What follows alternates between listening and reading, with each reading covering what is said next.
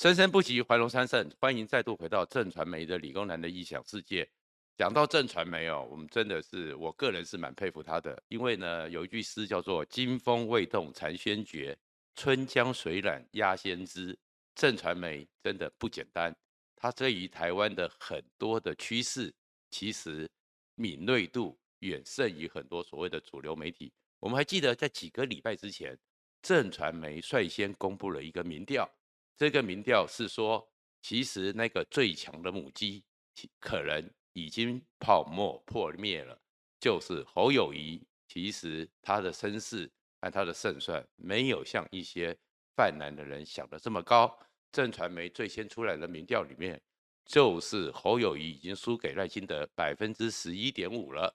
然后接下来美丽岛电子报，接下来包含是 TVBS 在台北市。侯友宜的本命区，他的满意度也狂跌二十趴左右。然后呢，再过来是台湾民意基金会，通通出来，我们这些数字就不细讲了。但是里面的趋势都非常的清晰，就是当一一二六之后，国民党以为他们胜选之后有点忘形，马上得到了教训，国民党的支持度狂跌，少了一百多万人。然后呢，侯友谊跟赖清德的一个对比都是十一趴左右，而这个十一趴要挽回来，其实是非常的困难。然后另外一个特色也是跟震传媒最早的那个民调一致，基本上柯文哲就是百分之十七到十八，所以撒卡都的局面越来越巩固。柯文哲没有必要退，柯文哲还一定会继续选下去。他当然选总统是差了一段时间，可是包含在震传媒，我上次也提过。里面有五成柯文哲的支持者不会转给赖清德，不会转给侯友宜，不会转给国民党。那么柯文哲这只母鸡一定可以把民众党他的立法委员席次继续拉高，而且一定会过百分之五的门槛。二零二八柯文哲继续会有门票。所以整个局面里面，其实真正的核心问题就是国民党泡沫灭了，而国民党该怎么办呢？如果你关心这个频道的话，请记得按赞、分享和订阅。其实呢，现起来整个关键的人物，国民党变成这个状况，基本上就是侯友谊他自己罩门被人家给看破了。他的罩门是什么呢？他先前的罩门呢是绕跑，绕跑，然后这样的一个罩门呢，其实一直没有一个正当性，所以侯友谊一直在等待国民党征召他，征召他的正当性，面对绕跑。其实一直是一个难题，而这个难题里面呢，侯友谊呢又要这边爱爱妹妹，又要这边扭扭捏捏，所以表现不出来这个罩门。但是后面呢，真正出的问题是，当很多人发现说你只会吼吼做台词，你的整个讲话就是吼吼做台词，最强的母鸡其实被很多人看出来看透了，只是跳针的鹦鹉，那干嘛要选你呢？那这种局面之下，侯友谊呢？又只想自保，所以三月三号那个晚上，他没去南投，是一个关键的转折点。这里面看到了他的政治判断能力大有问题，而这政治判断大有问题，所以侯友谊的神话破灭当中，而这破灭当中里面呢，像马英九，像一个所谓的国民党高层，又直接点出来，侯友谊连政治上的人格受到挑战，政策的能力。更被质疑，先前只是被讥讽说是一个跳针的鹦鹉，跳针的八哥，不断的在重复的“吼吼做代志，吼吼做代志”，三平三安，没人听得懂。马英九跟朱立伦见面的时候，直接讲出来了，侯友谊需要补习。一个国民党的高层，然后跟马英九见面，而且这个国民党的高层，我们还知道他是非常挺侯友谊的，也出来讲说侯友谊需要补习。那补习两个字演出来是什么？就是侯友谊现在的能力和层次，政策能力根本还差一大截，而这差一大截之下，所以需要补习。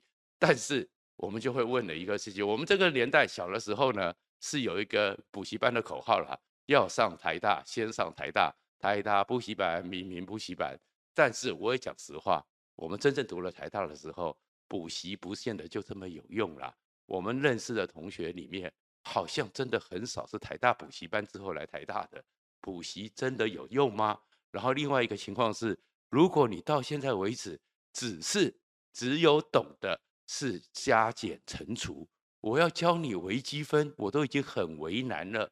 但是你要扛起国家大事，绝对不是你讲的说新北市是大事，你就可以做大事，这是胡说八道。我们真正面对国家的层次的问题，那个是多变数、高阶偏微微积分，像是类似广义相对论、薛定谔与可以选薛定谔方程式这种层次，你看得懂吗？老师怎么教你呢？所以呢，很多补习老师，很多所谓的国民党的人，这个就是私底下就有一句话：是当老师当然应该有教无类，但是要教侯友谊非常的累。所以侯友宜，你的这个国政能力就是他的第二个大问题。那真正让他彻底崩溃的问题是，你连政治判断的能力都有问题。而这个里面让他最伤的，就是整个傅昆奇跟他直接的直球对决所引申出来被看透的侯友宜，你现在已经开始要被朱立伦给圈禁起来了。首先呢。先去讲一下，说我们当然是在上在里有一次的时候呢，突然之间国民党公布了一个选举对策委员会的名单，然后里面十个呢，大家很多人都很有争议啊，像李全教啊，像傅昆萁啊，什么什么的状况，所以有一些因为这个选举对策委员会，它设定的目标是针对真艰困选区，国民党没有人的选区要做一些桥，可是呢，有一些现在正在争立委的人。尤其是年轻的，像徐小青啊，这些人会紧张，开始炮轰，这个叫黑金。然后这个时候呢，侯友谊是因为先前因为林明珍他没有去站台，受到国民党内的质疑，民调开始下滑，侯友谊就以为抓到了浮木，马上跳到这里面开始出面抨击，反对黑金复辟。而这个反对黑金复辟之后呢，哎，马上整个傅昆萁就出来跟他直接对呛。先发了新闻通告，在晚上十点的时候，要求侯友谊共同承担。这个里面的潜台词就是说，你侯友谊过去都没有承担过，你没有承担，你凭什么讲话？然后第二天更在立法院门口直接的跟侯友谊对呛。你说这里个选策会不好，那你直接讲谁好嘛？你直接来讲话嘛？你直接来接管嘛？这样一个对垒之后，其实这对侯友谊来讲，他受到的重伤是什么？就是你的层次跟傅崐萁平起平坐，你是要选总统的人呢，你的层次跟你对谈的新闻要列出来的人，应该是蔡英文呢，应该是赖清德哎，应该是陈水扁呢，你怎么是跟傅崐萁平起平坐？傅崐萁有选总统吗？傅崐萁台湾人民认为他是首总统的潜潜在人人物吗？你跟朱立伦，你跟郭台铭都有一点点还说得上过去。好像摆在一起，你怎么是跟傅昆萁摆在一起了？然后后面这就是国民党宫斗里面的精髓，就是懂得放，懂得收，什么意思呢？其实啊，像郑浩也分，李正浩也分析过，他是出身国民党，就非常了解国民党在搞一件事情的时候是有很多的迂回的技巧和阴谋的。首先呢，就好像当时吴敦义，他曾经在当党主席，在二零二零的。国民党不分区名单里面列出一大堆，哎，故意摆一个，故意摆一个邱毅，邱毅就被大家骂，骂了以后呢，好吧，好吧，好吧，大家进来骂邱毅，就把邱毅给挪掉，挪掉之后顺序通通换，因为你只通通所有的人，大家集中力量在骂邱毅，十几个人里面，邱毅其实就承接所有炮火，其他人都不会被质疑了，然后换掉邱毅就没事了。同样的，这一次出来之后，十个选测会里面。哎，放一个李全教，大家就拼命骂李全教嘛。骂完李全教之后，那其他九个人呢？没人讨论，其他几个九个人就可以过关。然后呢，再过来傅崐萁在社会上，当然他自己有认为说他不是社会少数认知的那样，但是社会上对他的形象和认知有一定的看法。傅崐萁跟你侯友宜对干，然后对干之后呢，哎，好吧好吧，把选测会给收掉，来直接进到真正的主题提名委员会，然后。朱立伦呢？哎，在新北市国民党议会党团成立的时候，专程到，表面上好像是跟侯友宜开始是没有心结，然后当面跟侯友宜讲说，你要不要参加提名委员会？呃，这个时候侯友宜已经中了陷阱了，他上了套了，因为你不参加，你就是没不愿意承担。你先前火炮火猛烈，炮火猛烈之后，让你来参与这个决策，让你来好好的帮国民党提名一些人，你怎么可以不参加呢？对，侯友谊就进到了国民党的提名委员会。那首先先来说明一下，这是宫斗里面国民党在玩什么？事实上，民进党有民进党的选举对策委员会，而选举对策委员会也是提名的一个决策的机制，但是国民党不是。国民党真正处理选举的提名就是提名委员会，而这个所谓的选策会，说难听一点，真正的军机处就是提名委员会，他们才是真正的有决策的人。而至于呢，选策会呢，如果你有看过清宫剧，就知道他就是那个连杆处，就是在底下做一些见不得人，不需要曝光，就是用血滴子去处理一些人，就是东厂，谁会 care 东厂是哪些人？谁会东厂的人也不会曝光，那国民党就故意把一个选可有可无，反正就是私底下运作的选测会，当成一个饵来钓，拿了一根香蕉，果然钓到了猴子。说侯友谊你上当了，所以呢，这个时候你要不要进来选举对策委提名委员会？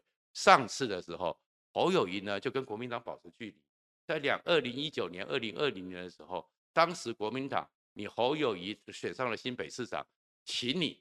当提名委员会，侯友谊那时候拒绝了。那侯友谊拒绝了，你这个诸侯不跟党中央走在一起。侯友谊拒绝，所以民国民党的其他县市长，因为侯友谊你都不去，我干嘛要去？通通拒绝。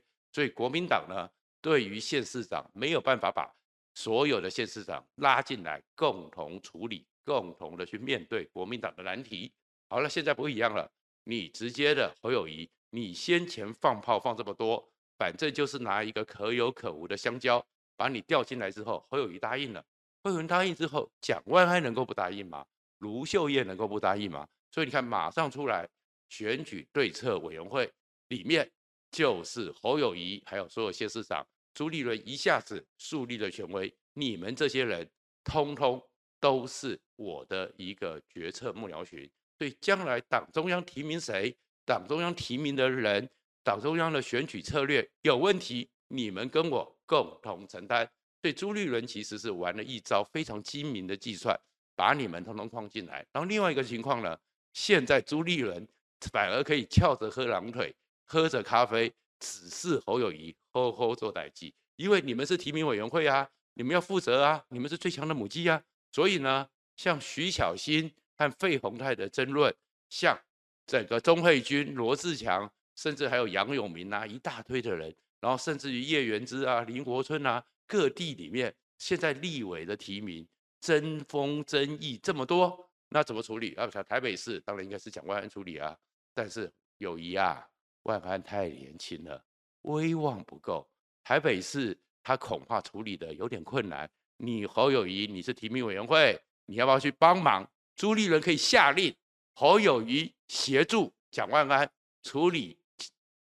徐巧芯处理费鸿泰，那这个时候就是侯友谊的责任了。处理得好，侯友谊没有功；处理得不好，侯友谊就是啊，你的能力怎么这么差呢？而且这里面呢，比如说有一个选区有七个人在争，那七个人在争，侯友谊出面了，因为侯友谊你现在是提名委员会，你必须要共同承担，你不能不出面。你出面，你扛下来了，然后你协调出一个人了，协调的那个人会认为是自己的实力很强。他并不会感谢你侯友宜，但是被协调的那六个人心中有怨，他会恨谁？是你侯友宜来协调的，是你侯友宜来处理的，所以另外六个脸就是你侯友宜将来的敌人。那至于那个被你协调出来的人，他也不会感谢你。其实这种国民党本来就是这样子，因为很多时候很多人讲说，哎，你朱立伦曾经提拔了侯友宜，但是侯友谊身边的人都认为说那是侯友谊的能力，不是朱立伦的提拔。现在。朱立伦就设了这个局，让你侯友谊直接去面对，你去感受到，当你在处理这些国民党这些肮肮脏脏的事、提名里面的就恩恩怨怨的事情的时候，你会有多难？你这个情况之下，侯友谊现在变成是朱立伦提名委员会里面最好甩锅、最好背锅的一个人物。第二个，朱立伦也公开的宣布，将来的总统是要用征召，可是主客易位。什么叫主客易位呢？先前的时候，你侯友谊姿态很高，在国民党外面拱得高高的，然后你要征召我是你要用八人大轿来敦请我出来，先生不出如苍生何？所以呢，侯友谊的姿态是高的，国民党是去求他的，可现在不是了。现在进来提名委员会，第一个问题就是，先前你们这些人一直讲说侯朱立伦是所谓的总教练，总教练不应该下场打球，好吧？这是你们的说法。那现在你侯友谊也是裁判团呐，那你裁判团总教练都不能打球，裁判团方好意思出来打球吗？又把侯友谊给将了一军，而将了一军之后，更麻烦的是，最后可能你侯友谊。才是民调稍微高了一点，那我被征召，可是那时候被征召是因为你不会赢啊。你现在被征召，你绕跑的必要性已经没有了。被征召是说党需要你，党命令你去给我守前线，死生自负，你要立下军令状，所以变成是国民党命令他选，而不是国民党请请求他选。侯友谊这个时候。完全就已经被国民党给控制中了，所以侯友谊其实整个政治就是这样子。当你在关键的时刻没有做好对的判断，然后对自己和外面的情势认识不清，一翻转你就变成是从优势战成了劣势。所以我很喜欢引用贾谊的亡秦论，亡六过秦论。过秦论讲的亡秦者秦也，真正亡掉秦国的是秦朝自己，而事实上呢？毁侯者也是侯也，是侯友宜。你最近这段时间把你自己给毁掉了，而关键人义就是仁义不施，攻守之势异也。你不施行仁义道德，然后攻守之势，所以你现在完全是变成是守势，完全被国民党给坑了。而国民党还有一个更深层的文化，国民党的文化里面，这才是侯友宜将来最大的一个危机。这个文化是什么呢？在国民党里面。很多的团体都是这样子，树倒猢狲散，一棵大树倒了，大家就跑了。可是国民党呢，有个文化叫做墙倒众人推，因为墙的倒了以后呢，很多国民党的人还会再加一把劲，非要把你给推倒不可。侯友谊现在自己下滑了，自己造成了很多错误，情势上对他开始不利，所以你看到先前的时候，被像很多挺侯的媒体，还有挺侯的名嘴。那些人强势压制的力量，完全的不敢讲话。哎，现在侯友宜垮了，都跳出来了。刘家昌跳出来要挺郭台铭，连胜文说应该把郭台铭找回来。然后很多人都开始在讲侯友谊需要去补习，这个就是在推，不断的在把侯友谊给推倒。而更推的是什么？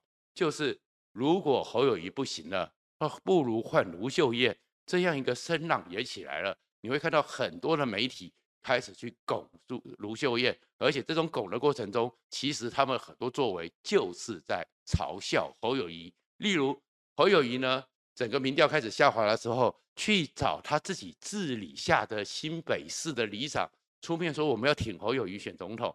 那你因为新北市的里长能不听你的吗？平常的补助就在你的手里，所以大家会笑。哎，结果台中市的里长也出来说，他们要联署。要挺卢秀燕，这不是在讥笑你侯友宜吗？然后再过来呢，同样的情况之下，卢秀燕呢反而比女侯友宜呢更有气概。侯友谊自称汉子，一个汉子扭扭捏捏、千回百转，卢秀燕至少比你汉子有气概，直接说我不会参选总统，我不会绕跑，我也连副总统都不会绕跑。一个宣称不会绕跑的卢秀燕，和一个在那边扭扭捏捏的侯友谊，高下立判。然后又有网络民调做做出来说，哎，好感度卢秀燕高于你侯友谊的两倍。这些其实卢秀燕会不会选，卢秀燕有没有能力，其实都要等着看。但是把你卢秀燕特别的捧出来对照侯友谊，其实这个时候就变成是侯友谊继续形象会受损。而这样一个情况之下，其实国民党现在真的要去认清楚一个现实，作为一个在野党。永远不要幻想着，因为对手烂，你就会好。讨厌民进党，不代表着就是支持国民党，更有可能是当你国民党还是一团酱缸这样的情况之下，不屑国民党。所以国民党其实有很多时候，真正的把心理放到，如果自己是一个从零开始的在野党，立委、议员，然后县市长，步步成长。